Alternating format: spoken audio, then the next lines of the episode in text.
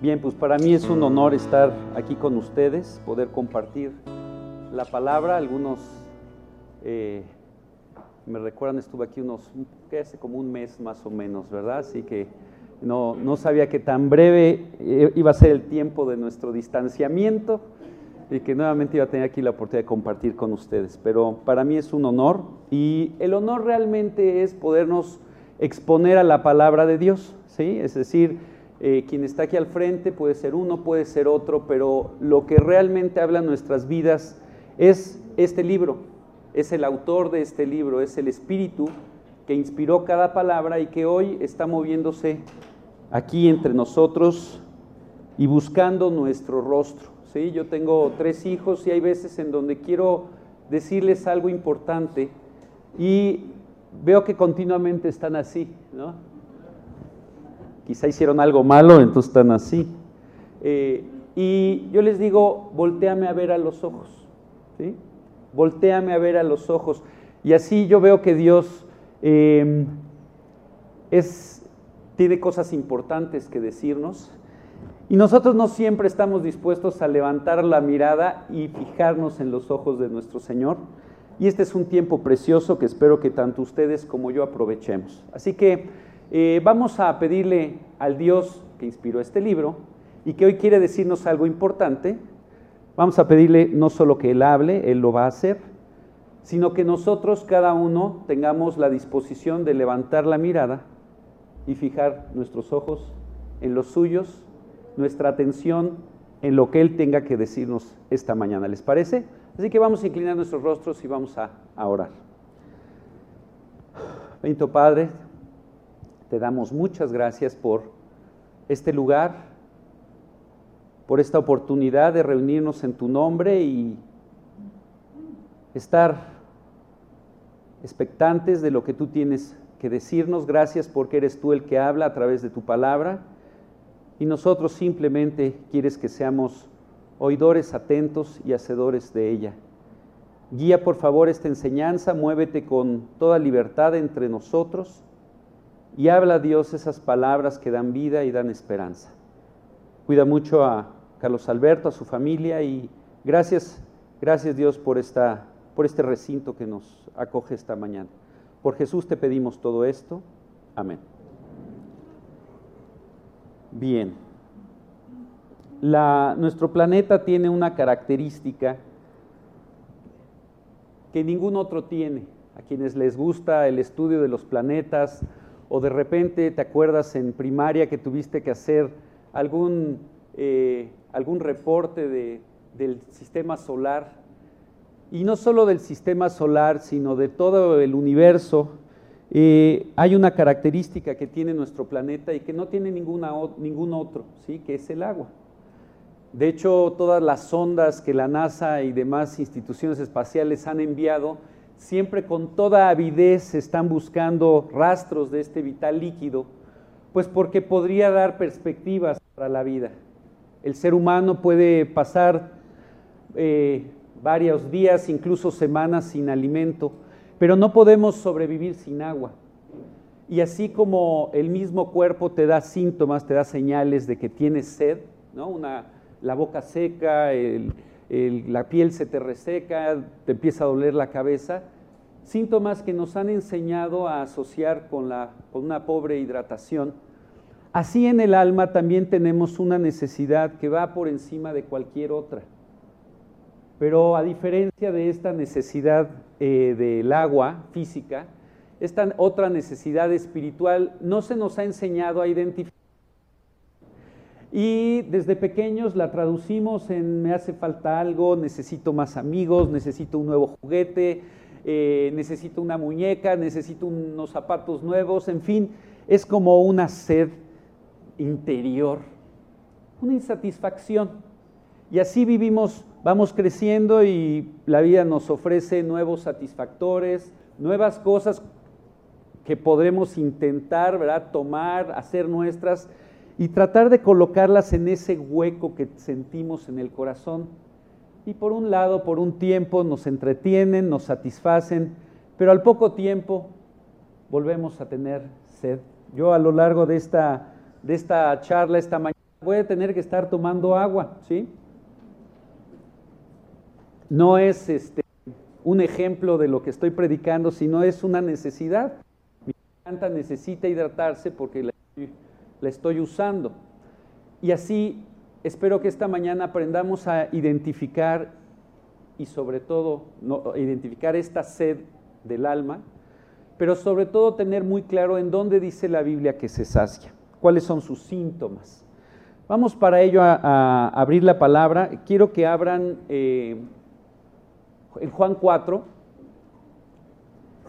y voy a estar dando algunos otros versículos eh, para complementarlo si quieren seguirme en esos otros versículos, se los agradecería, pero si no pueden o no, o no tienen la destreza para encontrarlos, quédense en Juan 4 porque va a ser el estudio, va a ser el texto que vamos a estudiar esta mañana. Pero regresando a esta sed del alma, la Biblia es categórica de qué se trata. Esta insatisfacción que desde pequeños traemos y que continuamente nos lleva a estar como ansiosos, angustiosos, ¿no? A decir lo que necesito es esto o aquello. Dios quiere que sepamos de qué tiene sed nuestra alma. Vamos para ello a leer el Salmo 42, 2. Si lo pueden buscar, mantengan su dedito un separador en Juan 4. Si pueden ir al Salmo 42, 2 y si no, yo se los voy a leer. No sé, además aquí lo van a poder ver en la pantalla. Dice así, si no lo han encontrado, escúchenme y si no, aquí en la pantalla lo tienen para que se concentren en lo que dice la Biblia. Dice así, mi alma tiene sed de Dios, del Dios vivo. ¿Cuándo vendré y me presentaré delante de Dios? Aquí Dios nos muestra cuál es esa necesidad por encima de cualquier otra. Fuimos creados por Dios para tener comunión con Él. Ese es el diseño. Cualquier persona, ¿verdad?, que hace algo, aquí yo, si pudiéramos platicar de lo que hacemos cada uno, algunos creamos cosas, ¿verdad? Diseñamos cosas y las diseñamos con un propósito. Puede ser un propósito funcional, puede ser un propósito estético, puede ser, pero siempre todo lo que creamos lo creamos con un objetivo particular. Así cuando Dios creó al ser humano, lo creó para tener comunión con, Él. ¿No quieres pasarte? Tengo tan bella espalda, este, pero bueno. Eh, ¿No hay algún lugar disponible? Aquí, hay uno, ¿no quieres? ¿No quieren? Ahí hay dos. Digo, digo para que estén más, más cómodos ustedes y también, si hay espacios, pues ocuparlos. No, no hay problema. Perfecto.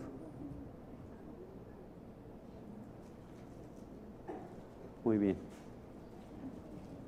Así que, eh, volviendo al punto, cuando Dios nos crea, cuando Dios crea al ser humano, lo crea con un propósito, con un objetivo. Quien diseñó esta silla la diseñó para sostenernos estar un tiempo ahí descansados, quien diseñó un auto, quien diseña un vestido, quien dice lo que sea, tiene un propósito. Cuando Dios diseñó al ser humano, nos dice que lo diseñó en amor para tener comunión con Él. Y la manera en que Dios imprimió ese diseño, esa perfección, es creándonos a todos un hueco en el corazón, un hueco en el alma, una pieza faltante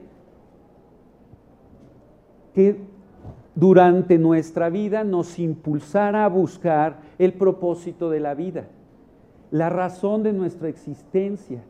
¿Cómo se llena ese hueco? ¿Cómo se calma esta sed del alma que dice este versículo?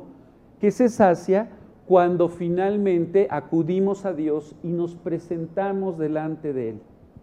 Hoy vamos a ver una persona, un encuentro que tiene Jesús, Dios hecho hombre, con una mujer que precisamente tenía, como todos los seres humanos tenemos tuvimos y tendremos esta misma necesidad, una sed del alma, que desafortunadamente al no habernos enseñado desde pequeños de qué se trata y cómo se sacia, pues esto nos ha arrojado a todos en esta carrera por ser felices, por estar satisfechos.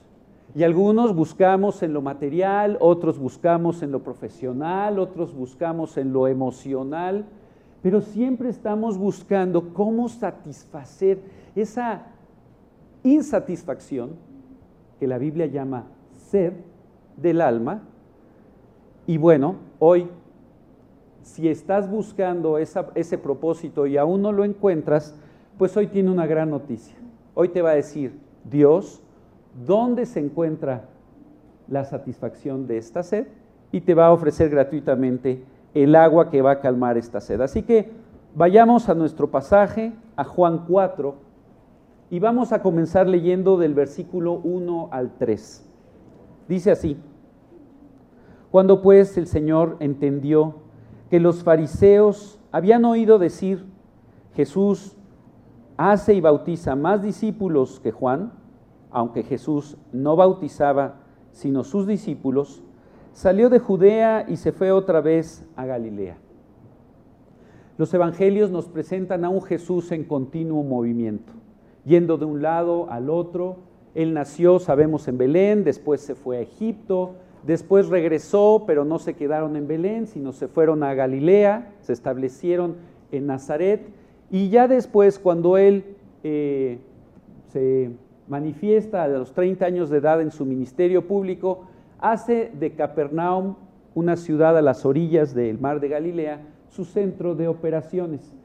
Pero continuamente lo vemos viajando a Jerusalén a las fiestas, a un lugar, al otro, porque él no era solo un globetrotter, o sea, un viajero eh, asiduo, sino que él tenía citas, él tenía agendas él tenía en su programa, en su itinerario, encuentros previamente planeados con las personas con las que iba a tratar. Así que ahora vemos que se dirige de Judea, que es el sur de Israel, hacia Galilea, que es el norte. Y bueno, pues tú podrías pensar, pues es un trayecto normal, ¿verdad? Se fue a Jerusalén, ahora regresa a su centro de operaciones en Capernaum. Pero el versículo siguiente trae mucha luz sobre esto. Dice Juan el 4, el versículo 4, dice, y le era necesario pasar por Samaria. Efectivamente, del sur de Jerusalén hacia el norte que él tenía que ir, había dos rutas.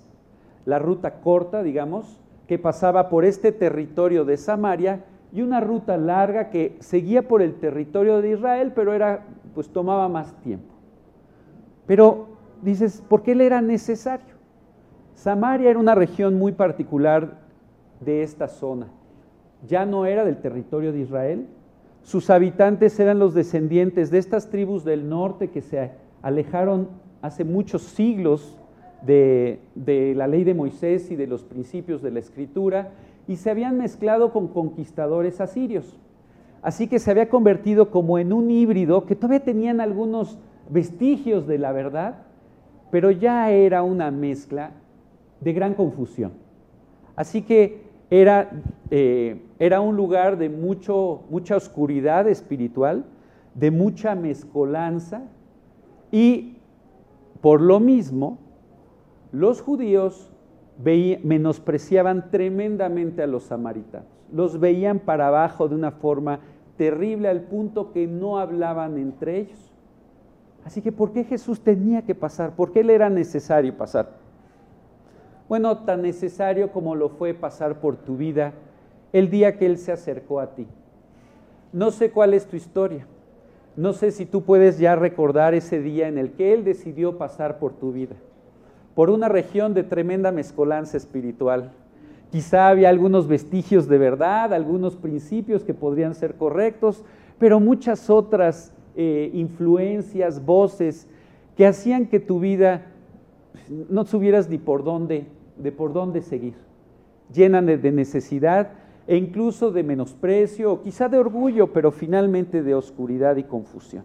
Bueno, esa es Samaria, esa era mi vida. Y qué precioso que un día Jesús vio necesario pasar por ahí. ¿Y qué sucedió ahí? Vamos a leer del 5 al 8. Vino pues a una ciudad de Samaria llamada Sicar, junto a la heredad de Jacob, eh, junto a la heredad que Jacob dio a su hijo José, y estaba allí el pozo de Jacob. Entonces Jesús, cansado del camino, se sentó así, junto al pozo. Era como la hora sexta. Vino una mujer de Samaria a sacar agua, y Jesús le dijo, dame de beber, pues sus discípulos habían ido a la ciudad a comprar de comer. Bueno, son las doce del día, el sol está en pleno, llegan a esta ciudad de Sicar. Los pozos normalmente estaban a las afueras de la ciudad y era una rutina diaria, sobre todo generalmente para las mujeres de las ciudades, salir con sus cántaros a recolectar el agua del pozo y a regresar. Sí, era una actividad rutinaria que quizá era fastidiosa, era pesada, pero era necesaria. Así nosotros hay muchas cosas en nuestra vida que estamos haciendo pues porque hay que hacerlas. ¿sí? Le hemos perdido el gusto, pero sabes, Dios, Dios ha planeado encuentros, Dios planeó este encuentro. Él no llegó a cualquier hora, a cualquier lugar, sino en, esta, en este pasaje vamos a ver que Él se quedó a una hora en este lugar porque tenía una cita con esta mujer. Una cita que él sí sabía y ella no tenía idea, ¿no?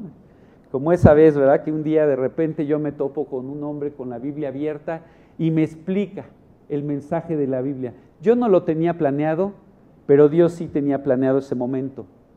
Hoy no estás aquí por casualidad, si es la primera vez que vienes y hoy te invitaron. Dios conoce tu corazón, conoce tu vida y quiere, Él planeó este momento con algo, tiene algo importante que decirte. Y la primera interacción que tiene Jesús con esta mujer es, dame de beber. Pues es lo más común, ¿verdad? Estamos junto a un pozo, ella está sacando el agua, él hace calor, pues dame de beber. Me encanta Dios cómo usa lo, lo cotidiano, lo natural para empezar a hacer trabajo personal con esta mujer. Este pasaje es increíble porque vamos a ver a Jesús haciendo trabajo personal. Sabes, hoy Jesús ya no se mueve entre nosotros. Ahora somos nosotros los que estamos en este sentido comunicando las palabras de Jesús. Y es precioso como aquí Él nos enseña a usar lo cotidiano en tu trabajo, en tu escuela, lo normal, las pláticas para llegar al punto. Dame de beber. Y no estaban sus discípulos, nos dice el pasaje. ¿Cómo continúa el versículo 9 y 10? La mujer samaritana le dijo, ¿cómo tú siendo judío me pides a mí de beber que soy mujer samaritana? Porque judíos y samaritanos no se tratan entre sí. ¿Sí? Aquí se sorprende, lo primero que se sorprende esta mujer es cómo es que un judío le habla, porque ella es samaritana y los judíos no le hablan a los samaritanos. Así que primero le llama la atención, ¿sí? Y nos explica este antecedente entre judíos y samaritanos. Respondió Jesús y le dijo, en vez de empezar a decir, no, es que yo soy un judío buena onda y mira, no hay problema entre nosotros, y irse por la tangente, me encanta cómo Jesús, ok, usó el tema del agua para entrar y ya que entró, ya que estamos platicando, ahora sí vamos a lo importante. Le dice, Jesús, eh, respondió Jesús y le dijo, si conocieras el don de Dios y quién es el que te dice, dame de beber, tú le pedirías y él te daría agua viva. Me encanta Jesús porque aparentemente él quería que ella satisfaciera su sed. Y ahora que ya están platicando, le dices, bueno, a ver, ya que estamos en confianza, vaya confianza después de una pregunta, déjame decirte realmente el tema de la vida. Si supieras quién soy, si conocieras el regalo que Dios tiene y quién es el que habla contigo, tú me pedirías, hablando Jesús, y yo te daría el agua viva. Este pasaje es central, este texto, ¿por qué? Porque nos habla, Dios tiene un regalo para el hombre. Ese regalo lo tiene Jesús. Para obtenerlo hay que pedírselo. Y ese regalo consiste en la satisfacción que no termina. Una fuente de agua es un manantial que no termina de brotar. ¿Sí? Así que a lo largo de este pasaje Jesús le va a explicar eso. Si tú supieras quién es el que te... Eh, si tú conocieras el don de Dios, hay un regalo. ¿Y quién es el que habla contigo? ¿Quién soy yo? ¿Quién es Jesús? Tú le pedirías, es decir, no es que Dios te lo dé nada más porque sí, se lo tienes que pedir. Y Él te daría esta agua viva. ¿Sí? A lo largo de, la, de hoy, si tú puedes contestar estas o entender estas, estos cuatro puntos, puedes nunca tener sed más. La sed del alma. ¿Sí? Esta, vamos a tener sed. Este no es el tema. La sed del alma. Esa insatisfacción que te lleva a empezar a buscar qué me falta y necesito esto y necesito el otro, a que tu corazón esté en paz. Bueno, hay un pasaje en el Antiguo Testamento donde Dios profetiza de esta sed que pondría en el corazón de todos los hombres, como parte del diseño de Dios para que lo busquemos. Es Amós 8:11, está en los profetas menores, poco antes de que termine el Antiguo Testamento. Eh, no dejen de, de mantener su pasaje abierto en Juan. Y aquí es donde vemos muy, muy especificada esta sed, ¿sí? Porque Jesús le habla de esta agua. Hay un agua que Él quiere ofrecer, un agua eterna, una, un manantial que sacia eternamente, pues de qué sed está hablando, de esta sed que venimos hablando de la, del alma. Dice Amós 8:11, He aquí vienen días, dice Jehová el Señor, en los cuales enviaré hambre a la tierra, no hambre de pan, ni sed de agua, sino de oír la palabra de Jehová. Hoy vivimos en un mundo lleno de satisfactores, ¿no? Antes, pues tú, eh, digamos, el horizonte que tú podías ver antes de tener la televisión y algún medio de comunicación masiva, pues era lo que tenían tus vecinos, lo que tenían en la escuela, en, tu, en tu pueblo o en tu ciudad. Si vivías en un área pequeña, bueno, pues la envidia te la podía dar la esposa del cacique de la ciudad o quizá el, niño de la escuela que sí tenía recursos, pero cada vez, ¿no? Yo recuerdo yo haber crecido y en mi, en mi salón había un niño que tenía todo, todo, ¿verdad? Y, y, contaba de todo y de los viajes y tenía siempre los mejores tenis y el mejor juguete y cosas que ni yo me imaginaba porque él viajaba a otros lugares del mundo. Y yo decía, qué increíble, ¿no? pero me daba envidia, ¿cómo es que él tiene esto y yo no lo puedo tener? Conforme fue creciendo, ¿verdad? Estos medios de comunicación, ahora tú en tu teléfono abres internet y ya todos, es más, nos están bombardeando con lo que no tenemos, ¿verdad? El lugar que nunca has sido, ¿no? La situación que nunca podrás tener los zapatos que nunca te podrás comprar, ¿verdad? O sí, pero tendrás que empeñar el alma, ¿verdad? Eh, pero ese es el chiste, ese es el diseño de este mundo. Satanás sí conoce la sed del alma, sí sabe que tenemos sed. Y él te va a empezar a aventar, aun si ya conociste a Cristo, esa sed no se quita, es decir, tenemos que estar bebiendo de Jesús.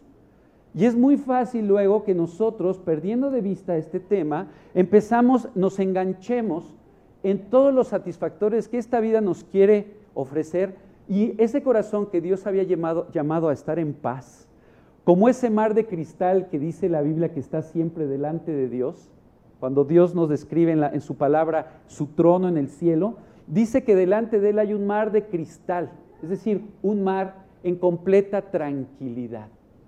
Ahí no hay tempestades, ahí no, hay problemas, ahí no hay, no hay de que se nos acabó el gas, no, hay todo perfecto, paz.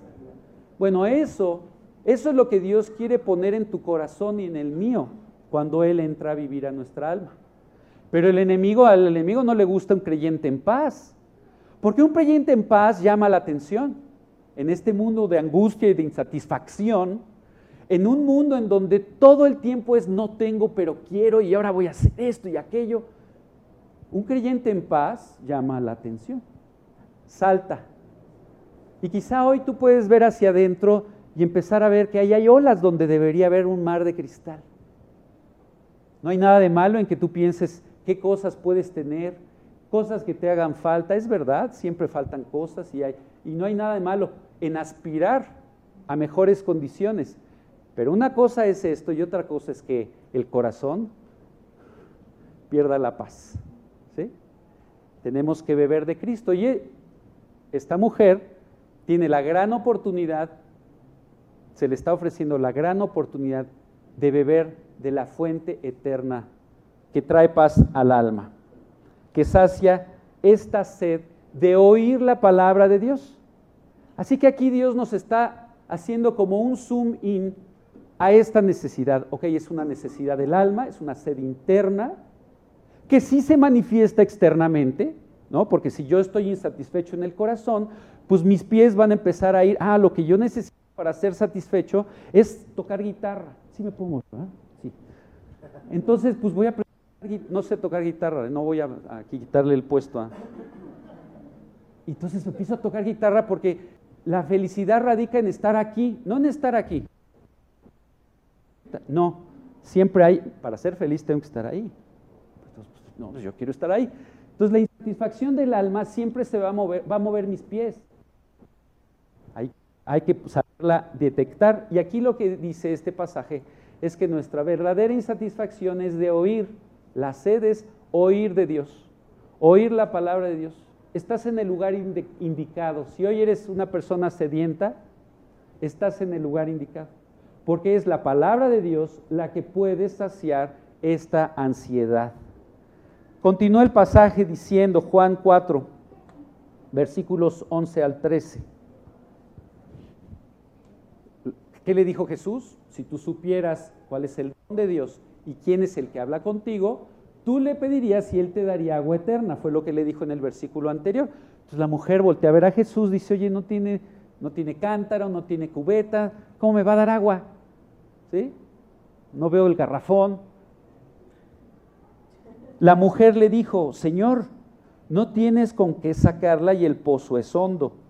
¿De dónde pues tienes el agua viva? El agua viva era un manantial, era agua que no agua estancada, no un depósito de agua, sino agua que brota, ¿verdad? agua fresca.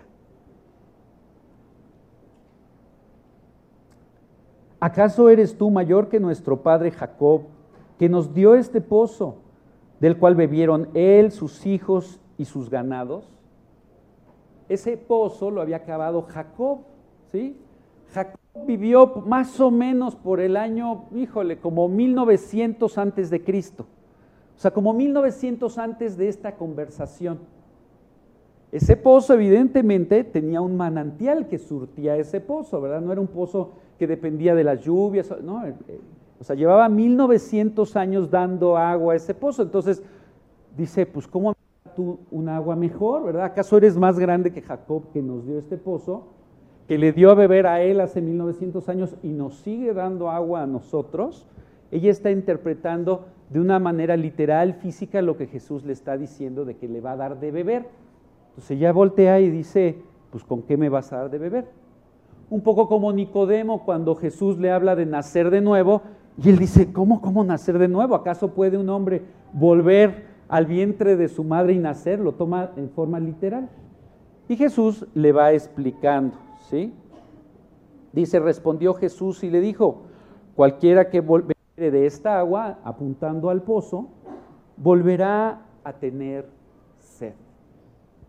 Todos los satisfactores físicos tienen esta característica, no son duraderos. ¿Sí? Tú podrías, si, el, el dinero llenara los corazones, pues los magnates serían los más satisfechos y, los más plenos del mundo. Y tú lees, ¿verdad? Eh, lo que ellos hacen y bueno, si sabes que la tasa de suicidio, el, índice de suicidio está directamente, es directamente proporcional al nivel de ingreso de las personas. Las personas mientras más dinero tienen, más propensos son a quitarse la vida. ¿Por qué? Pues que el dinero, el dinero no, no llena. el dinero lo único que te da es más posibilidades para adquirir más satisfactores, pero al tú obtenerlos, al lograrlos, y darte cuenta que no sacian la sed del alma, llega una frustración aún peor. Y nosotros los pobretones, pues, como no tenemos el dinero, pues pensamos que lo que nos falta es dinero, ¿no? Y ahí vamos, dinero, porque piensas que con el dinero tendrás los satisfactores y entonces ya no habrá problema. Pero pues como el abanico de posibilidades de satisfactores es inmensa y no tenemos los recursos, pues por eso la carrera por siempre tener más, porque pensamos que teniendo más, ahora sí podré comprar ese reloj que me va a hacer como el del anuncio, un galán en un carrazo, pues por el reloj, ¿no? Pues no es cierto. No es cierto, pero así nos lo venden explotando la sed que tiene nuestra alma. Entonces esta mujer dice, pues si no, ni tienes con qué sacarla, ¿acaso eres mayor que Jacob? Jacob era, el, era como el, no el Dios, porque no llegaron a tanta confusión y a tanto apartarse de los principios, pero Jacob era, no sé, era casi, casi como Benito Juárez de México, ¿verdad? O sea, el prócer de la patria, el benemérito de las Américas, el que, bueno, Jacob era un personaje histórico total, de total importancia, él les había dado este pozo, ¿verdad? Entonces, ¿acaso eres más que Jacob? Le llama la atención quién es este judío que le está hablando. Y Jesús le dice, si tú bebes de esto, siempre tendrás sed. Y hoy Jesús te quiere decir a ti, mientras bebas de los satisfactores que esta vida te ofrece, pensando en calmar la sed de tu alma, no habrá fin. No habrá fin de la sed del alma. Dice Jeremías 2.13, ¿sí? Este es uno de los clásicos. Quiero hacer una pregunta. ¿Hay alguien sediento del alma aquí? O sea, ¿alguien tiene sed del alma? Ok, porque Qué bueno, porque si no me sentía mal hablando de mi propia necesidad. Todos los que tenemos esta sed del alma, y la Biblia dice que todos los seres humanos fuimos creados con este hueco, ¿sí? Todos tenemos sed, todos, esta sed del alma. La trampa no solo es no saber de qué se trata este hueco o por qué viene este hueco, sino qué hacemos. Ok, tengo insatisfacción. Aquí vamos a ver las dos trampas que podemos caer en Jeremías 2.13. ¿Ya lo tienen? Aquí lo tenemos, ¿va? Dice, Dios le está hablando a su pueblo Israel. Dice, porque dos males ha hecho mi pueblo. Uno, me dejaron a mí fuente de agua viva, o sea, yo soy el manantial. Yo, mi palabra, mi proyecto, yo soy el que lleno ese hueco del alma yo tengo el agua viva, yo tengo ese manantial que sacia esa sed. Pero no solo fue abandonar la sed, digo, el, pozo verdadero, la fuente verdadera, sino cuál es el otro mal. Cavaron para sí cisternas. Si, pues ok, si, si abandonas esta fuente, pues necesito otra fuente, ¿va? Entonces voy a hacer mi propia cisterna, con mis propios recursos, con mis propios satisfactores, pero vean cómo son estas cisternas. Cavaron para sí cisternas, cisternas rotas que no retienen el agua. Es cuando de repente ves que tu rotoplas tiene una fuga, ¿verdad? Dices, híjole, tarde o temprano se vacía. O en tu edificio hay una cisterna y de repente ves que la bomba está empuje y empuje y empuje y dices, ¿qué pasa? Pues hay una fuga y hay que atenderla. Bueno, naturalmente al no beber de Cristo vamos a beber de otros lugares, pero esos otros lugares no sacian, no retienen el agua, todo se, se va, se escabulle. Oye, pero este pozo estaba lleno, mi cuenta de banco yo la tenía tan llena. Y eso me traía paz, me traía seguridad. ¿Qué onda? Ya se me está bajando. Y lo mismo, ve el colchón, ya no están estos centenarios que yo había guardado debajo de... Estaría bueno, ¿ah? Si tienes centenarios, no los guardes abajo del colchón. Este, nunca tendrán, nunca te darán esa satisfacción, se van a ir. Mientras más recursos tienes, nada más tendrás más angustias por mantenerlos y acrecentarlos. Dios lo que quiere es la verdadera forma de vivir la vida. Porque una persona satisfecha no solo disfruta tremendamente la vida, sino además hace que los demás lo volteen a ver. ¿Qué tiene? ¿Qué tiene? ¿Por qué no vive en los afanes, en las angustias que todo mundo vivimos? ¿Qué tiene esa persona?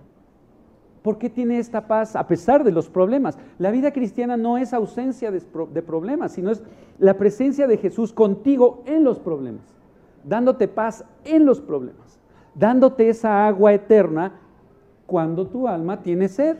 No hay problema que tengamos sed. Ese es el diseño, que tengamos sed. Pero hay que, vivir, hay que beber de la fuente correcta y no de las cisternas rotas que no retienen el agua. Así que Jesús está llevando a esta mujer a entender esta verdad. ¿Por qué? Porque Dios ama a esta mujer, sabe que es un ser sediento, sabe que ha estado viviendo de muchas fuentes y quiere darle ese regalo de Dios, ese don de Dios. El versículo 14 dice eh, de Juan, Juan 4, Juan 4, 14. Ahí está. Mas el que bebiere del agua que yo le daré, no tendrá sed jamás, sino que el agua que yo le daré será en él una fuente de agua que salte para vida eterna.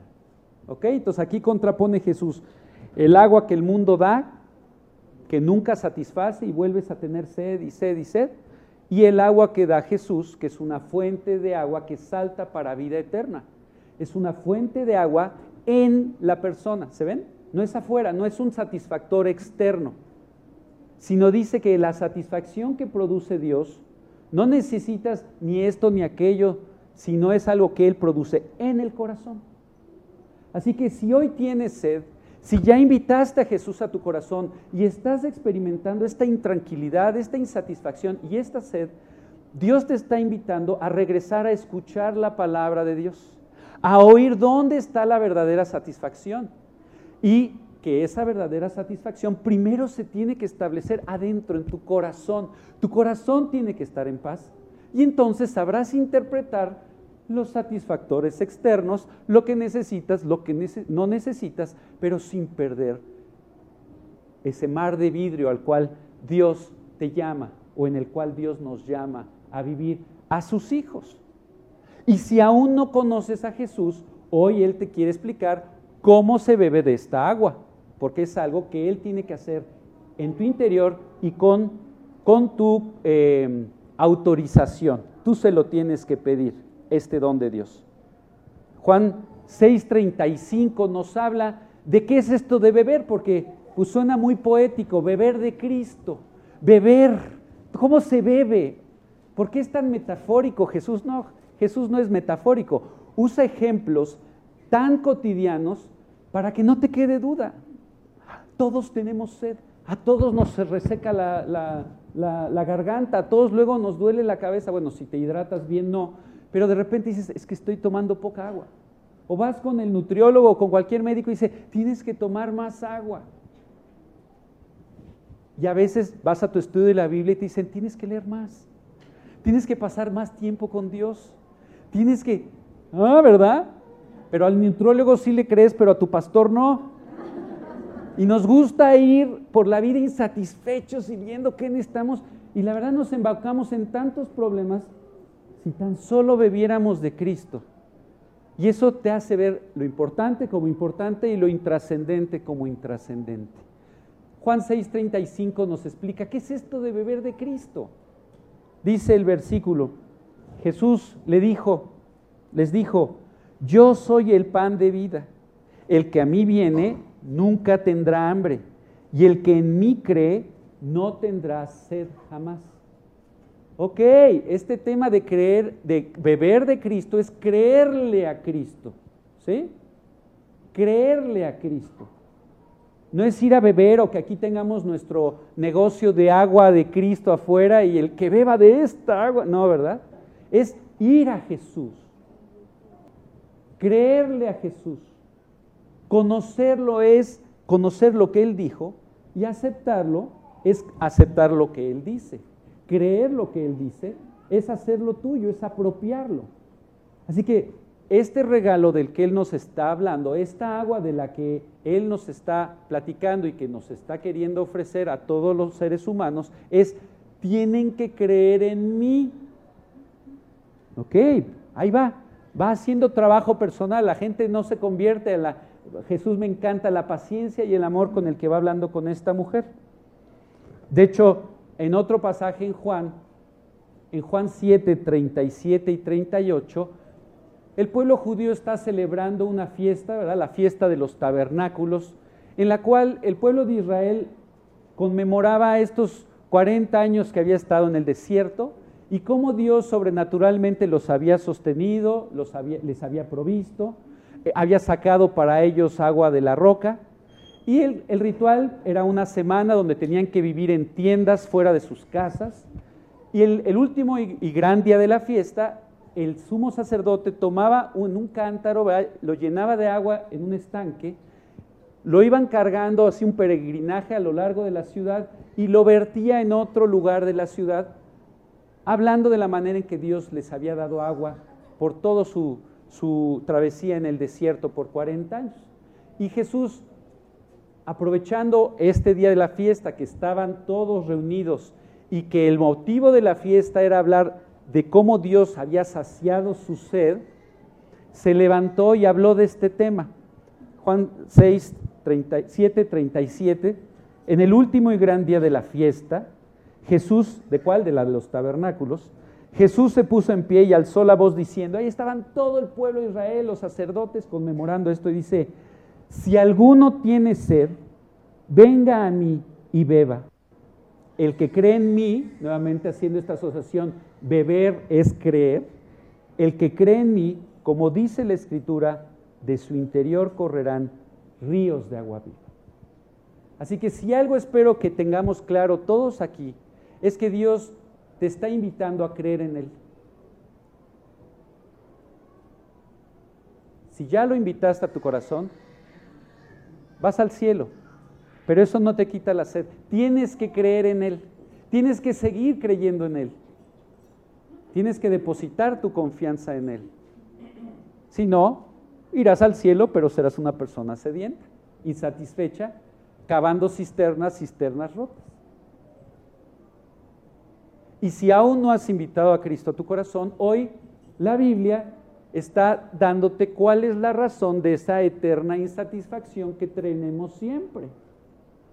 Yo recuerdo de niño, yo era un niño insatisfecho a más no poder. Y yo cada vez llegaba con mi mamá y le decía, estoy aburrido. Es decir, cámbienme el show, háganme algo, tráiganme al mago. Necesito acción, mamá. Y ahora entiendo que yo no me expresaba bien. Yo debía haber dicho, tengo sed, estoy sediento, porque esa es la causa de mi insatisfacción. Tengo un hueco aquí, no sé cómo llenarlo y aunque me traigan a la mayor atracción, pues ok, me entretendré un ratito, pero volveré a tener sed. Así, hoy Dios quiere decirte, hay una forma de llenar ese hueco, hay una forma de darte esa agua que se convierta en una fuente en tu interior que salte para vida eterna, ¿sí? Porque aquí vemos que esta agua no solo te satisface durante esta vida, sino también dice que tiene un plazo eterno porque ese es el tema del que está hablando Jesús, no solo de la sed temporal. ¿Qué harías tú si alguien llega y te ofrece, tengo el agua que puede satisfacer toda tu insatisfacción? ¿Qué harías tú? Dámela, ¿no? La quiero. ¿Existe? Sí, la quiero. Bueno, esta mujer reaccionó de esa manera. El versículo 15. La mujer le dijo, Señor, dame esa agua para que no tenga yo sed, ni venga aquí a sacarla. Aquí como que ya, ya va entendiendo, pero todavía sigue hablando como del agua física. Pero lo que sí le queda claro es que si existe esto en la vida, yo lo quiero. Yo recuerdo el día que la persona que me hablaba de Cristo me empezó a hablar de Cristo y me dijo, ¿quieres? Claro. Porque si entiendes lo que te están ofreciendo, pues ¿cómo no lo vas a aceptar? Te están, te están ofreciendo el regalo de Dios. ¿Cómo no lo vas a aceptar? Continúa el pasaje, versículos 16 al 18. Aquí aparentemente Jesús se sale del tema, ¿no? Ya le explicó el agua, la mujer quiere el agua, pues ya, ora, Dios, ahí están. Balón, gol, está puesto, ¿no? Aquí Jesús se detiene y esto es para los que Aquí Jesús haciendo trabajo personal nos habla de cómo tenemos que nosotros no estar tan apresurados a llevar a la persona a orar, sino que entienda, que entienda la salvación y el plan que Dios tiene para esta persona. Así que de repente Jesús en estos versículos como que parece que se sale del tema. Le dice, Jesús le dijo, ve y llama a tu marido y ven acá. ¿El esposo? ¿Qué tiene que ver el esposo con esto? Está hablando de la necesidad. La mujer ya reconoció que tiene necesidad y que quiere el agua que Jesús le puede dar. ¿Qué, qué tiene que ver el esposo ahí? Sabes, es que para hablarte de la salvación, primero tienes que entender la perdición. Sea, tú no vas a, a apreciar al Salvador sin tú entender de qué te vino a salvar. Jesús quiere que esta mujer entienda lo que su sed su insatisfacción le ha llevado, las malas decisiones que esa insatisfacción le han llevado a tomar. ¿Sí? Jesús lo que quiere es que ella reconozca su pecaminosidad. Y es la realidad. Primero tienes que entender que el pecado es el antídoto del plan de Dios para la vida del hombre. Y que el pecado te impide llegar a Dios. Y si ya eres creyente, el pecado cancela muchas de las cosas que Dios quiere hacer en nuestra vida. El pecado mandó a Jesús a la cruz, así que Dios, Jesús tiene que aclararle este tema del pecado. A veces queremos nosotros quienes exponemos la palabra quitar los temas incómodos, ¿verdad? Si yo hablo del pecado, si yo hablo del infierno, quizá uno va a decir, ¿cómo? ¿Cómo hay pecado? ¿Cómo hay infierno? que no me ofenda el pastor o la persona que está aquí adelante. No, no es ofensa, es la realidad. Y es el tema principal por el que somos sedientos, el que por los que estamos en esta condición. Así que hay que hablar del tema. Entonces, aparentemente Jesús está saliendo del tema, pero no se está saliendo del tema. Ve por tu marido. Y nos damos cuenta por la respuesta de la mujer. Dice, respondí la mujer y dijo, no tengo marido. Pues dices, ah, ok, no tengo esposo. ¿Qué tiene de malo? No tiene. Y Jesús le dijo, bien has dicho, no tengo marido, porque cinco maridos has tenido y el que ahora tienes no es tu marido. Esto has dicho con verdad. le dan la radiografía del alma. Todos tratamos de saciar la sed del alma, si no me quité el micrófono, de diferentes formas, ¿verdad? Algunos tenemos eh, aspiraciones eh, deportivas, ¿verdad? Yo creo que si juego con el, pone el nombre de tu equipo, no quiero crear aquí una discordia, eh, entonces voy a ser feliz. Quizá tú puedes tener ambiciones profesionales cuando tenga el postdoctorado en esta materia y sea la eminencia mundial, voy a ser feliz. Quizá tú tienes aspiraciones emocionales, ¿verdad? Cuando tengo una persona que me quiere y me apapache y me diga que soy lo máximo, entonces voy a ser feliz. Quizá, ¿verdad? Tú tienes, hay mil formas. Esta mujer evidentemente su sed se había canalizado a través del área afectiva, del área emocional. Cinco maridos había tenido y el que ahora tenía no era su marido, estaba enamorada del matrimonio. Pero yo creo que ya había dicho, mejor me espero un poquito en casarme porque quizá... Así, yo no te conozco, pero todos tenemos áreas en las cuales nuestra sed ha creado surcos, ha creado áreas a través de las cuales nosotros canalizamos nuestra insatisfacción hacia una Y hoy, hoy Jesús dice, reconoce esas áreas. No tapes tus ojos, porque no hay nada de malo en casarse, pero sí en pensar que el matrimonio te va a hacer feliz. No hay nada de malo en tener un buen trabajo, o tener un buen reloj, o tener, no, pero el pensar que eso te va a dar un estatus, una satisfacción, o va a llegar a calmar lo que en tu corazón está vacío, no lo va a hacer. Así que Dios ahorita quiere tratar el tema de la sed en esta mujer. Cuando esta mujer oye que le dicen todas sus verdades, aparte un judío que ni la conoce, tú dijeras alguien del pueblo, pues ya sabría, ¿verdad? Esta mujer se va de espaldas y dice, esto no lo puede saber un hombre cualquiera. Esta información no, en mi Facebook no sale, digamos. Y la respuesta de esta mujer es maravillosa. ¿sí? Versículo 19. Le dijo la mujer, Señor, me parece que tú eres profeta. O sea, tú no puedes ser un hombre cualquiera. Para ellos un profeta, hoy profeta, híjole, quién sabe qué tantas cosas nos imaginamos. Pero en aquel tiempo un profeta era muy claro, era un emisario de Dios, era una persona que hablaba de parte de Dios. ¿Sí? Era un representante de Dios. Me parece que tú eres profeta.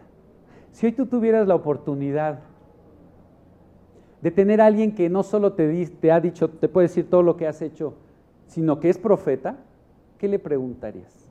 O sea, que tuviera todas las respuestas, eso, eso es a lo que me refiero. Alguien que cualquier pregunta que le hicieras, te la pudiera contestar y con verdad. Ella le hubiera preguntado, ¿me debo casar con este? Porque va a ser, este sí va a ser el bueno, ¿verdad? Pues ella tenía esa, esa inquietud, ¿verdad? Quizá, oye, tú para el melate, oye, ¿quién va a ganar para que yo haga mi quiniela y, o, qué boleto compro de la lotería? ¿A qué le preguntarías? ¿Cuáles son tus grandes anhelos, tus grandes preguntas? Fíjense lo que ella preguntó. Ya se dio cuenta que es profeta. Fíjense la pregunta que ella le hace. Continúa el versículo. Nuestros padres adoraron en este monte y vosotros, los judíos, Decís que en Jerusalén es, donde el lugar, es el lugar donde se debe adorar. La pregunta que hace esta mujer es, ¿cómo se acerca uno a Dios? Es la pregunta. Esa es la pregunta. Si le ibas al Real Madrid o no, ¿verdad? Esa no era la pregunta. Si quieres ir a un viaje o quieres tener esto o aquello, esa no es la pregunta. ¿Cómo se adora a Dios? ¿Cuál es el correcto acercamiento a Dios? El miércoles estaba yo en una junta de trabajo y de repente surgió el tema como Dios solo lo pudo haber traído. Eh, y de repente este, me identifico como cristiano en una, en una reunión de trabajo y una persona que estaba ahí se voltea, ¿eres cristiano? Sí. ¿Cuál es la diferencia entre todos los cristianismos? Me encantó porque él, como la mujer, no se fue con rodeos, hizo la pregunta. Hay tantas ofertas en esta vida para ser feliz, hay tantas ofertas para acercarse a Dios, hay tantos dioses que se plantean como posibles opciones. ¿Cuál es la verdad? Esto es lo que preguntó esta mujer. ¿Cuál es la verdad? Está buena la pregunta. ¿Y se la hacen a Dios? Qué padre buen lugar para hacer la pregunta. Jesús le dijo, mujer, créeme, que la hora viene cuando ni en este monte, ¿verdad? porque los samaritanos tenían su forma de adorar, y bueno, los judíos tenían su forma, su ritual por la ley de Moisés. Dice, mujer, créeme que la hora viene cuando ni en este monte ni en Jerusalén adoraréis al Padre. Vosotros adoráis lo que no sabéis. Nosotros, los judíos, adoramos lo que sabemos, porque la salvación viene de los judíos. Y aquí Jesús empieza a detallar, ¿se acuerdan cuando les dijo, cuando le, le dijo a esta mujer, si supieras el regalo que Dios tiene para ti, ¿y quién es el que habla contigo? Tú le pedirías y él te daría la vida eterna, ¿sí? El agua de vida eterna. Bueno, aquí empieza a detallar el regalo. ¿Cuál es el regalo de Dios? La salvación. Nuestra mayor necesidad es la salvación. Nuestra mayor necesidad del alma es esta. Así que la primera, la primera eh, cosa que debemos saber responder es, ¿hay salvación? ¿Cuál es la forma para salvarme? Y eso es lo que Jesús le, viene, le empieza a detallar. La salvación viene de los judíos. No cualquier camino lleva a Roma, no cualquier camino lleva al cielo. Hay un camino que Dios estableció para salvarnos viene a través de los judíos, hasta ahí vamos ahorita, viene a través de los judíos. Por eso entiendes ahora el antisemitismo que siempre ha habido a través de la historia. ¿Sí se dan cuenta? Que el pueblo judío ha sido odiado siempre. Pues esa es la obra maestra de Satanás. Porque si la salvación viene de los judíos y el enemigo te hace odiar a los judíos, automáticamente vas a rechazar la salvación que viene de los judíos. Qué grueso, es una batalla real. La salvación viene de los judíos. Continúa Jesús hablando. Mas la hora viene, y ahora es, cuando los verdaderos adoradores adorarán al Padre en espíritu y en verdad. Porque también el Padre, tales adoradores, busca que le adoren.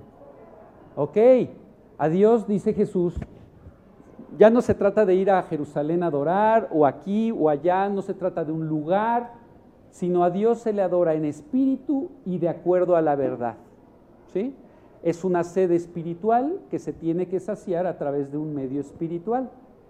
Y es Dios el que va a dar esta solución. Dice, termina el pasaje, Dios es espíritu y los que le adoran en espíritu y en verdad es necesario que le adoren. ¿Qué le viene diciendo entonces? no es de que si, ustedes o nosotros, la salvación, o sea, no es de mayoría de votos, ni una, a ver, ¿quién cree, ¿Por dónde es la salvación? No, la salvación viene de los judíos, pero el punto no es si en Jerusalén o no en Jerusalén, es un tema espiritual, donde tú tienes que hacer algo, una transacción espiritual con Dios, porque Dios es espíritu, ¿sí? Aquí nosotros nos podemos reunir aquí, nos podemos reunir allá, porque el recinto en sí mismo no tiene nada espiritual. Yo recuerdo de pequeño que entraba al lugar de nuestro culto y me decían, porque aquí es la casa de Dios. Y claro, era muy padre porque cuando te salías podías hacer lo que quisieras, ¿verdad? Porque ya no estaba Dios allá afuera. Dios es espíritu y te tienes que acercar en, este en estos términos con Él esta mujer le va dando el golpe, va entendiendo lo que Jesús le va diciendo y fíjense lo que termina. Juan 4, 25 y 26 dice, Jesús le dijo la mujer, sé que ha de venir el Mesías llamado el Cristo. Cuando Él venga nos declarará todas las cosas. Ok, los samaritanos tenían un champurrado doctrinal, pero todavía tenían claro que venía el Cristo y que Él era la promesa de salvación para todo el mundo, el Cristo. ¿Ok? Ya sabemos que la salvación viene de los judíos y concretamente aquí ya se habla del Mesías, porque Él es la persona, no solo en términos generales la salvación era un tema judío, sino era una persona. Era una persona que desde Adán y Eva Dios había prometido que vendría a pagar por tus pecados, por los míos, y saldar nuestra cuenta delante de la justicia de Dios. Ese era el rol del Mesías, el Cordero de Dios que quita el pecado del mundo, la víctima inocente que nos representaría ante Dios en un juicio del cual nuestros pecados nos sentencian como culpables. Y si nos sentencian como culpables, viene la muerte y el castigo en el infierno. Pero Dios no quiere que vayamos al infierno, así que Él prometió esta víctima inocente, este Mesías, que quiere decir el prometido, el ungido, el escogido. Mesías es una palabra hebrea, Cristo es la palabra griega. Para lo mismo, nuestra palabra en español sería eso, ungido, escogido, prometido. ¿Prometido por quién? Por Dios. ¿Prometido para qué o escogido para qué? Para representarnos al ser una víctima sin pecado, él nos podría representar en el juicio ante Dios por nuestros pecados. Así que cuando Jesús fue a la cruz, Él como el Mesías,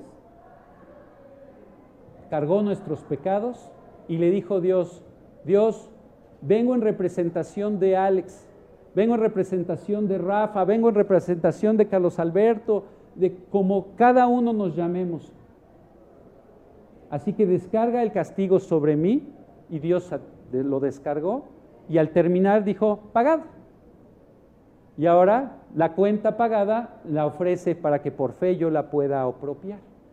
Eso es lo que haría el Mesías. Entonces esta mujer sabe, ha oído del Mesías y le dice, cuando venga Él, tú me has dicho todo, me has dicho todo, qué padre. Pero cuando venga el Mesías nos dirá todas las cosas. Ella en el fondo puede, está creyendo, tiene sus, sus sospechas.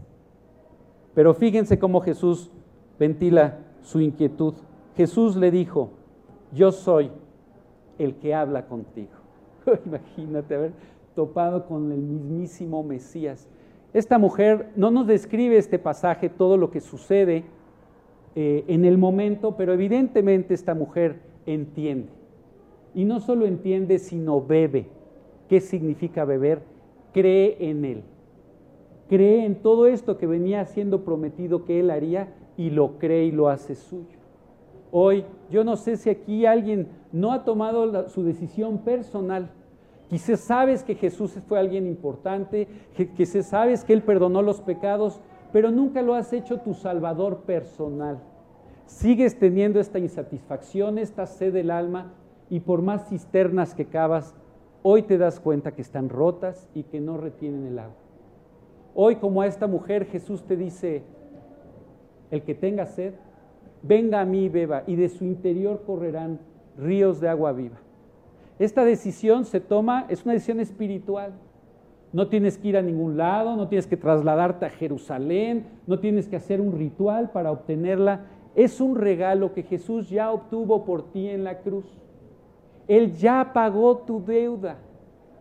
Él conoce tu sed y te quiere decir, se sacia de esta forma necesitas la salvación porque tus pecados no solo hacen tu vida miserable, sino también si no son juzgados y pagados, te llevan a un destino eterno llamado el infierno. Un lugar de tormento al cual Dios no quiere que vaya nadie. Ese, ese lugar fue creado para el demonio, para los ángeles caídos, no para el ser humano. Pero si el ser humano niega, rechaza el regalo de Dios, ¿y quién es el que nos lo ofrece, que fue Cristo en la cruz? pues no podemos recibir esta agua que salta para vida eterna. ¿Cómo se recibe? A través de que se lo pidas, ¿se acuerdan? Si conocieras el regalo de Dios y quién es el que te habla, tú le pedirías y Él te daría el agua viva. Así que ha llegado el momento en que tú se lo pidas. Tú se lo tienes que pedir. Él no va a entrar a tu corazón, Él no te va a perdonar sin que tú se lo pidas. Si alguien aquí tiene la sed, se reconoce pecador como esta mujer, y te has dado cuenta que no importa tu credo o tu, historia, sino que hay un lugar en donde se adora en espíritu y en verdad, que no hay muchas verdades, sino hay una salvación. Esta vino a través de los judíos y a través de la persona de Cristo el Mesías. Hoy es tiempo que bebas de Él, que creas en Él, que le abras la puerta de su corazón. Dice Apocalipsis 3:20, está hablando Jesús, dice, aquí yo estoy a la puerta y llamo. Si alguno oye mi voz y abre la puerta, entraré a él y cenaré con él y él conmigo. Así que si hoy hay alguien aquí que no ha invitado a Jesús a su corazón, pero se ha dado cuenta que es pecador, que es una persona sedienta y que no ha encontrado esa satisfacción, déjame decirte, deja de buscar. Podrías pasarte una vida buscándola y nunca la vas a encontrar, sino solo en Cristo. Tienes que pedírselo. ¿Cómo? En una oración. Así que vamos a inclinar nuestro rostro. Yo voy a orar como si tú fueras eh, el que orara. Tú simplemente en tu interior repítele estas palabras a Dios.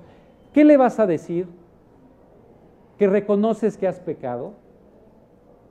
Que aceptas que eres una persona sedienta.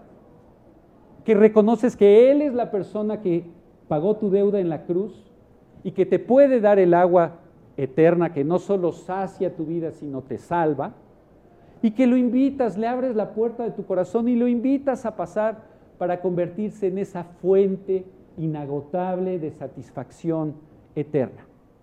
Y se lo pides en nombre de Cristo y Jesús. Si estás de acuerdo en esto, hoy es tu día.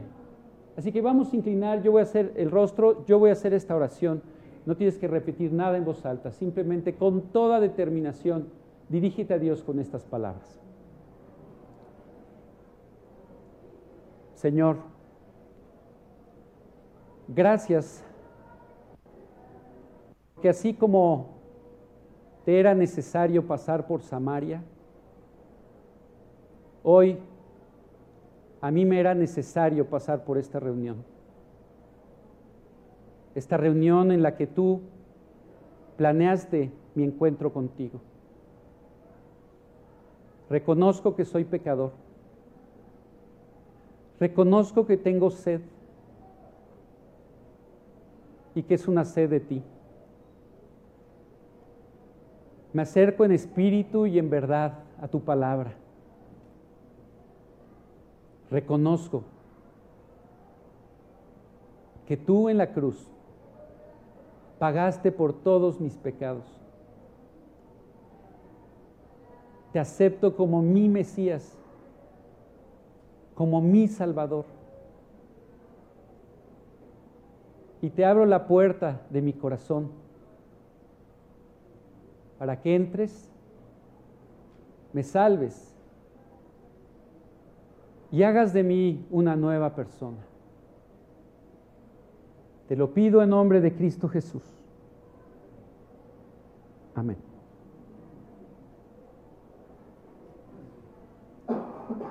¿Qué pasó con esta mujer? Lo mismo que va a pasar contigo si hoy tomaste esta decisión. Continúa el pasaje diciendo los versículos 28, 28 al 30, por favor. Entonces, la mujer dejó su cántaro y fue a la ciudad. Imagínate, has encontrado la respuesta, has encontrado la satisfacción. Después de muchos intentos, evidentemente su vida era un libro abierto a toda, a toda la comunidad. Ella dejó botado el cántaro y salió corriendo a la ciudad y fíjense, lo que decía, eh, y le dijo a los hombres, venid, ved a un hombre que me ha dicho todo cuanto he hecho. ¿No será este el Cristo? Entonces salieron de la ciudad y vinieron a él. ¿Sabes? Sí hay una verdad, sí hay una respuesta, sí hay una salvación y está en Cristo Jesús. No en el Cristo religioso ni en el Cristo del supermercado de las fes naturales sino en el Cristo de este libro. Era lo que yo le decía a este, a este joven con el buen señor con el que yo platicaba. Le decía, la diferencia entre todos los cristianismos es que si hablan del Cristo de la Biblia o de algún otro Cristo. O le han metido y quitado, ¿verdad? Porque el Cristo de la Biblia salva. El Cristo de la Biblia cambia las vidas. El Cristo de la Biblia, yo le dije, me dio una perspectiva totalmente distinta para mi vida. Y no tienes que saber mucho para compartir el mensaje. ¿Qué sabía esta mujer? Nada. Nada más les dijo, vengan y vean. Así que el próximo domingo, hoy esta semana, ve y diga, mira, ven y ve, ven y ve. Quizá te topas con el Cristo. Bueno, su mensaje fue un poco más profundo, ¿sí? Eh, pero ella como Isaías 55, vamos a leer Isaías 55, 1, vemos este mismo mensaje de Dios a la humanidad sedienta, ¿sí? Porque Dios no quiere ver a hombres sedientos, a mujeres sedientas, a niños sedientos, a ancianos sedientos, como ciegos buscando, palpando. No hay por qué palpar. Isaías 55, 1 dice, a todos los sedientos, es decir, a toda la raza humana, a todos los sedientos, venid a las aguas. Y a los que no tienen dinero, venid, comprad y comed. Venid, comprad sin dinero y sin precio. Vino y leche. No cuesta. La salvación es gratuita. No hay cuota que pagar, ¿verdad? No hay mensualidad. Ese, ese reloj, ¿verdad? O ese coche para ser feliz, ni te va a satisfacer. Y esto es gratis y es real. ¿Sabes? Espero que aquí alguien hoy haya cambiado su destino eterno, porque toda la Biblia está llena de estas invitaciones, que los sedientos vengan y beban. Es más, así termina la Biblia. Como si no fuera la insistencia de Dios, si algo quiere que te quede, si alguien hace un libro, en las últimas páginas pone lo que quiere que te, ah, pues ya lo vas a cerrar quiere que te acuerdes de eso. Pues así termina la Biblia, Apocalipsis 22, 17, la última Biblia de la última página de la Biblia, las últimas frases de la Biblia. Fíjense lo que dice. Y el espíritu y la esposa dicen, "Ven." Y el que oye diga, "Ven." Y el que tiene sed, venga.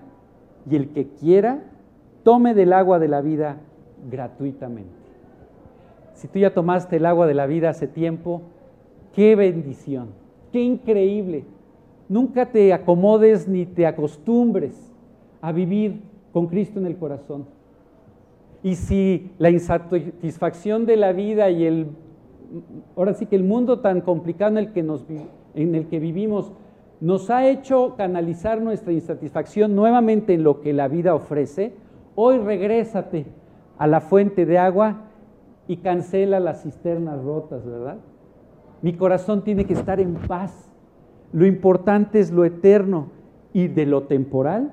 Pásalo por el filtro de la Biblia y también sabrás a qué dedicarte y cómo hacerlo, pero sin perder, sin caer en esta trampa de la ansiedad, el afán, la angustia de por te, hace falta. No, no te hace falta nada si ya tienes a Cristo en el corazón. Y si hoy tomaste la decisión de invitar a Jesús a tu vida, tú vas a ver cómo esta fuente que salta para vida eterna ha sido implantada en tu interior. Yo recuerdo de repente decirle a la persona que me hablaba después de hacer esta oración, ¿por qué tengo tanta paz? Y él me decía, porque has aceptado el perdón. Tus culpas ya no te persiguen, pero ahora hay que vivir bebiendo de Cristo. ¿Cómo? Consigue una Biblia, empieza a leer por el Evangelio de Juan para que en el capítulo 4 te topes con esta conocida amiga, pero vean lo que ella hizo. Se fue al pueblo, pero ahí no acabó la historia. ¿Qué sucedió? Versículos 39 al 42. Porque hoy tampoco acabó tu historia. Si hoy invitaste a Cristo a tu corazón, hoy empieza una historia increíble. Fíjense lo que pasó. 39 al 42. Y muchos de los samaritanos de aquella ciudad creyeron en él por la palabra de la mujer, que daba testimonio diciendo, me dijo todo lo que he hecho. Entonces esta sed temporal.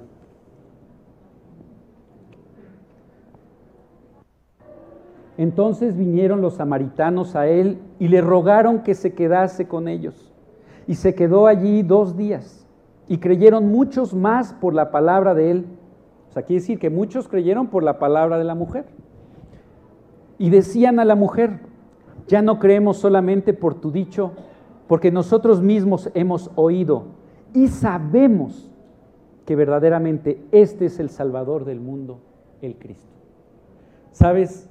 Tú no puedes llamar a Jesús Cristo por costumbre, por herencia, lo tienes que llamar por aceptación por adopción. Es un término legal. Él fue tu sustituto en un, en un juzgado. No sé si alguna vez has ido a un, a un juicio, a un juzgado, una demanda, pero todos, o sea, tu abogado tiene que estar debidamente acreditado, ¿verdad? Y todos los papeles, no, no puede llegar alguien y decir, así, quien pagó tu deuda, tú tienes que acreditarlo como quien pagó tu deuda. Es verdad, Jesús pagó el pecado de todo el mundo, pero solo aquel que lo acredita como su, su sustituto a través de este trámite de la invitación a vivir a tu corazón, solo Él acepta la, implante de la fuente de agua viva. ¿Alguien hoy tomó esta decisión e invitó a Jesús a su corazón? Si lo hiciste, me gozaría mucho. Eh, si alguien lo tomó, levante su mano nada más para indicármelo. Yo sé que muchos ya lo hicieron, pero yo no, yo no sé si todos. ¿Alguien tomó hoy su decisión? ¿Nadie? Jesús extendió sus brazos, los levantó por ti y por mí. Así que a veces da pena, a veces, ¿verdad? Uno piensa que no es tan importante, o el mejor de los casos, me encantaría saber que todos aquí ya tomamos esta decisión. Pero lo más importante es vivir esta sed que todos tenemos por el hueco, por el diseño de Dios, se satisface solo en Cristo. Así que bebamos de Él, creamos en Él, vivamos en esta palabra y que el mundo, como esta mujer salió y les dijo, vengan y vean. Así, tú diles, ven y ve. Tú, tú conoce a mi Salvador. Vamos a orar.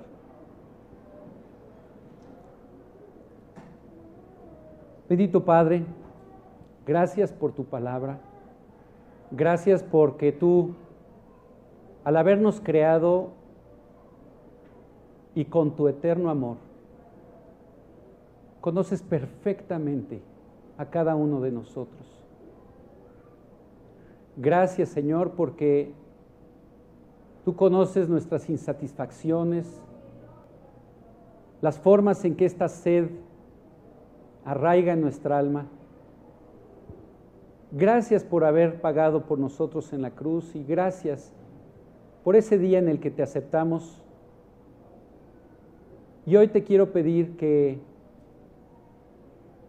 no me permitas vivir sediento, teniendo la fuente de agua que salta para vida eterna en mi interior. Bendice a cada uno de los creyentes de este grupo y trabaja en los que aún no te conocen para que te conozcan. Sácianos y permite que este mundo insatisfecho vea en nosotros eso que solo, solo un milagro puede hacer. Gente satisfecha, gente en paz, gente con esperanza y propósito. Bendice a Carlos Alberto y a este grupo y por Jesús te pedimos todo esto. Amén.